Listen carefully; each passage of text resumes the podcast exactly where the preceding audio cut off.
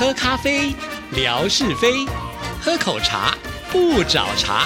身心放轻松，烦恼自然空。央广即时通，互动更畅通。亲爱的听众朋友，大家好，欢迎收听今天的央广即时通，我是谭志毅。今天星期二是吓你一跳的时刻，我们有请化悲愤为力量的夏志平出场。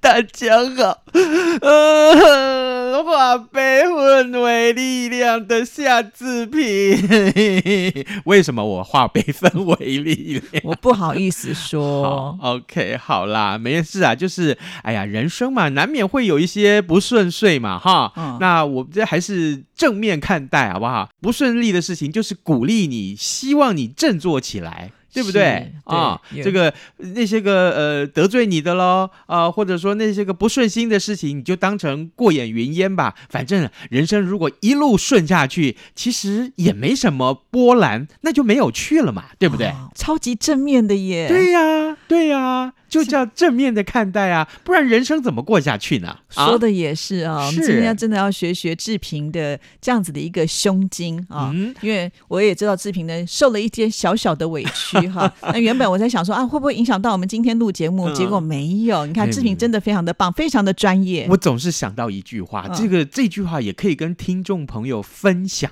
啊，就是苦难啊是化了妆的祝福。哦，嗯哇，对，换句佛家的说法就是逆行菩萨喽。哎，是是是是是是是，所以哎说的好像我要成仙了一样。对啊，你对啊，你现在这个修行已经修的非常的高段了。哎，没关系，没关系。重点是啊，这个如果可以跟各位听众一起陪伴啊，那我真的觉得这最高兴。因为每次听到听众们的回响的时候，我都觉得，哎，真的有人懂我们呢。真的，就像上次哦我们开场的时候，志毅就稍微形容了一下我们的志平，因为戴了毛毛又戴了围脖嘛，我就说，哎，感觉你是要去长白山 砍柴，还是要打猎？就志平呢，马上就哼唱了一首长白山相关的歌曲，那是早年我们在看电视剧的一个主题曲连啊。续剧哦，对对对。是，对，然后那个时候呢，志平就哼了一段。那我们霞总就说：“哎，你没有哼完，我其实不太知道有没有听过这一首歌曲。”表示呢，大家都是很喜欢听志平的歌声。啊，好好好，这个没关系，这个下回有机会我一定会唱给大家听，好吗？好好好，啊那今天要带来什么样的奇闻异事给听众朋友呢？哎，今天这个有趣了，嗯各位，你你你你有家里不住，你去住饭店好不好？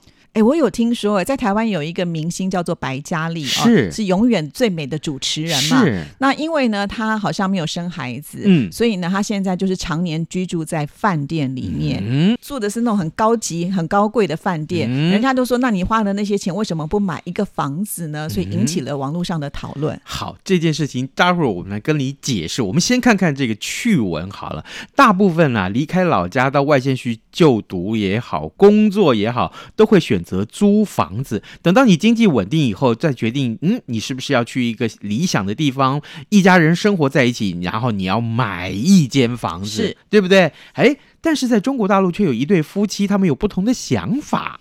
他决定一辈子啊都不去租房子，也不用买房子，他们呢就住在饭店里头。他们觉得这样子更省钱、更方便。哦，会省钱吗？饭店都比较贵，不是吗？嗯，到底怎么样？咱们算一算就知道了，好好不好？你看看啊，住在饭店到底能不能省钱？这对夫妇已经住了两百二十九天。这件事情是发生在河南，有一名女子，她就透过了社群平台公开了一段影片。她强调，这一家八口啊，已经是饭店住了这么久了，她一天的房费是人民币一千块钱。各位。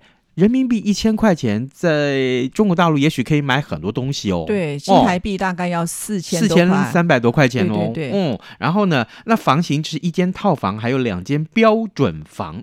哎，那这个女子就细数的住饭店的好处，包括停车位了。早餐了，水电费了，通通包含在每天的房费里面。哎，他们就说哦，我们也很幸福啊，决定要住一辈子喽。哦，对，其实他也不用洗床单啊，什么都会有人来帮他们打扫，对不是对？，哎，好，那这事件曝光以后，就引起了关注跟热议啊。网友就质疑说，哎，这饭店是不是你们家自己开呀？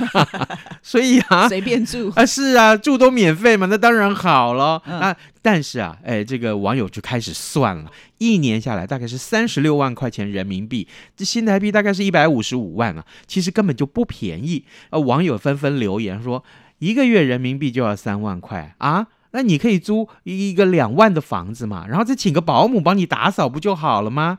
然后另外也有人很酸，他说：“哎呦，有钱人的世界啊，就是我们不能理解的喽。”这位这个女生啊，她就说了，其实啊，一家八口住在饭店里面这种日常生活，其实是包括他们夫妻两个，还有女方的爸爸妈妈，以及弟弟跟弟媳，还有一双儿女啊。因为老公就在这个城市上班，所以才搬到这儿一块儿来住。在别人眼里可能觉得不方便，但住习惯了就好。偶尔在饭店里面自己也可以煮饭。虽然呢、八个人觉得有点拥挤啊，不过呢，他们还是决定未来不租房，也不买房。就继续的住饭店。对，这样子好不好啊？哎如果是你，你要不要？我比较不喜欢这样啦，嗯因为我喜欢是属于自己的环境嘛。比方说，我这里想装潢，我这里想要怎么样，我就可以按照我的意思。但你住饭店不可能说把这个墙给敲掉啦，或者是这边哦呃贴个壁纸什么的啦，应该是不可以这样嘛。刚刚你一开头说过那位白嘉丽嗯修贼啊，哎呀，那是我小时候多么漂亮的明星啊！对呀、对群呀、星会她主持的是啊，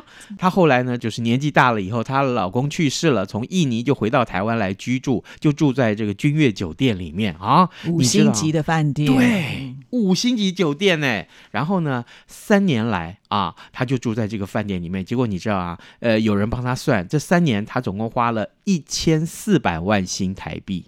平均算下来就是一个月要花三十万，也就是这样，一天大概一万万块块钱左右而已，而而已，这是我说的吗？不过以白嘉丽她的财力的话呢，对她来讲应该就是可以负担得起了。对，没错，没错。好，一个月三十万啊，那大概就是人民币大概呃六万八左右对啊，所以各位你可以去衡量一下。但是其实真的有很多好处，至少啊，专人帮你服务，打扫、水电全免。嗯，对不对？这是刚刚你说的。还有呢，因为这个饭店就在市中心嘛，所以你到哪儿都方便。所以他说，其实是有助于延缓老化。对，而且你看哦，像以白嘉丽这样的身份啊，他如果自己住在房子里面，他一定要请很多的佣人，嗯对不对？可是到饭店的话，你不需要啊，对饭店有这么多的服务人员呢、对你需要的话，他们也可以派管家来帮你，就是做任何的事情啊。是再加上呢，如果他一天一万，可见这个房型也是非常高级的，对一定有非常棒的一种服务。饭店还跟他打折，哦，对呀、因为他是名人，也可以帮这个饭店做一些宣传。广告。对，对不对？还更重要的是，哎，我们现在住在平常我们自个儿家里头，你要不要缴地价税？你要不要缴房屋税？对啊，刚刚志毅说了，我喜欢把自己家里面装潢成我想要的样子，你装潢要不要费用？是这些通通都是钱。以白嘉丽七十五岁的这个岁数来讲，他说，就算啊、在这个饭店再住个二十年吧，其实也花不到一亿，一个亿。怎么讲起来这么的轻松？好羡慕、啊。好像意是是印尼盾的感觉，嗯没有啦，没有。结论是有钱真好。对，没错。为什么那个有钱的人不是我呢？啊，我也要住饭店。所以我说，有钱人他就高兴怎么选择都可以啊。嗯其实以他的这个财力，要买什么样的豪宅买不起，对不对？是只不过他有另外一种选择。哎，每天呢在这边有人帮你弄得好好的，其实跟人群接触也蛮好的啦。因为毕竟每天进出饭店的人多嘛，嗯那他要吃东西也很简单呐、嗯饭店里面有那么多的餐厅啊，饭店里面也有 shopping 的地方啊。是啊，而且我听说另外一个人也住饭店哦，，谁？就是同一层楼，最左边这边住的是白嘉丽，最右边那边住的是张惠妹，真的还假的？真的。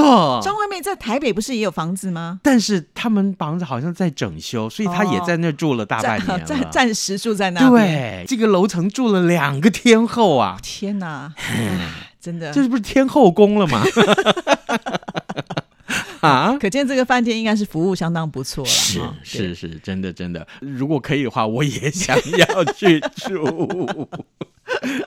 好，我们来看看另外一个趣闻。哎，大胃王的比赛，我记得我曾经分享过。对呀、你吃冰淇淋大赛，对对对。我都有记得你在念大学的时候。从此以后，我外号就叫冰淇淋了。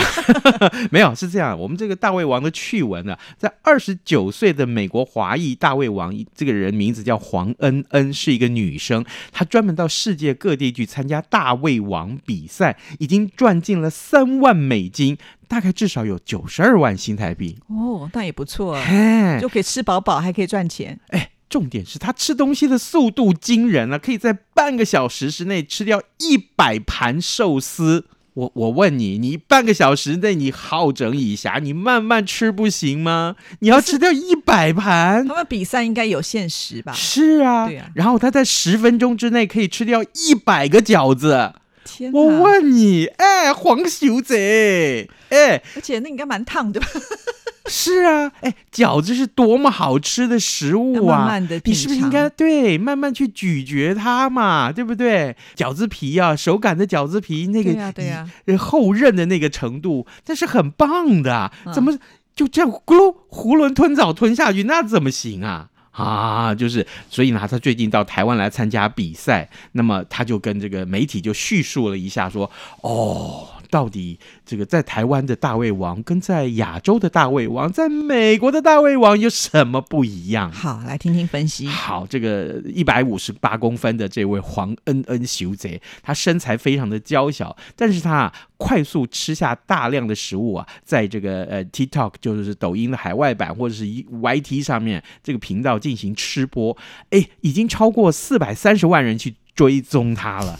啊！天哪！他透露说，他当初本来是想进演演艺圈去当歌手，但是这个市场太饱和，所以就干脆作罢了啊。那他呢会成为职业的大胃王，是因为过去当厨师的时候，有人找他参加美食挑战，于是乎他在六分钟之内吃掉一个将近有两公斤重的墨西哥卷饼。当时的人，呃，就拍下来他的这个挑战的过程，分享上网之后，获得了很大的回响，哎，让他惊喜的发现说：“天哪，原来大家喜欢看我吃东西。”真厉害！我记得这话有很多人对我说过。夏志平，你吃东西的时候就看起来那食物好好吃啊，所以你要不要来当吃播呀？你可以哦。不要，我都已经胖成这个样子了，对不对？我又不想像范崇光一样。他又中枪了。是，好。结果啊，这个黄恩恩呐、他就在 YT 上面分享吃播影片，持续做了五个月，他信心大增，于是乎就辞掉了这工作，成为职业的大胃王。他说，比他当厨师的时候赚的还要更多。这样好吗？可是这也算是一种特殊才艺吧？要我们也哦没办法吃那么快，吃那么多、啊。真而且的重点是他真的又瘦瘦小小的，对好奇怪，不知道吃到哪里去了，很多大胃王是这样，我看日本那个大胃王都是瘦子，对呀、为什么？都不知道吃到哪里去了，都不怕胃撑坏了吗？就不知道呢。对呀、对呀、还是他们直接有个管子连那个点点点点点，吃下去就流出去了，是也是很可怕吧？好了，那他有提到，就说跟亚洲、欧洲有什么不一样？好，他呢最近造访台湾，就参加大胃王挑战赛。他在七十分钟之内吃下了七点七公斤的牛排，最后却败给一位进食速度比较慢的亚洲选手。这让他呢觉得说，哦，原来亚洲的大胃王跟美国大胃王的差异就是，亚洲的大胃王他会花时间慢慢吃，然后美国呢则是喜欢速战速决。哦，有点像龟兔赛跑嘛。是，是你一开始就赶快吃，压制对方，在对方心里面造成阴影，我怎么吃都吃不过你，所以呢就输了。哦，所以还不如就是按部就班，慢慢的来，是哦还是是可能可以撑到最后面。这个吃吃播比赛有点像是马拉松比赛。对，今天我们要送什么礼物？哎，我们今天哎，龙年到了，对不对？对，好可爱哦，这个。是。我们送大家 USB，而且是可爱的小龙造型的 USB，对，而且它还是生在一个蛋里面。对，你看看，好棒的礼物精致哦的礼物，对从来没有这么高级过。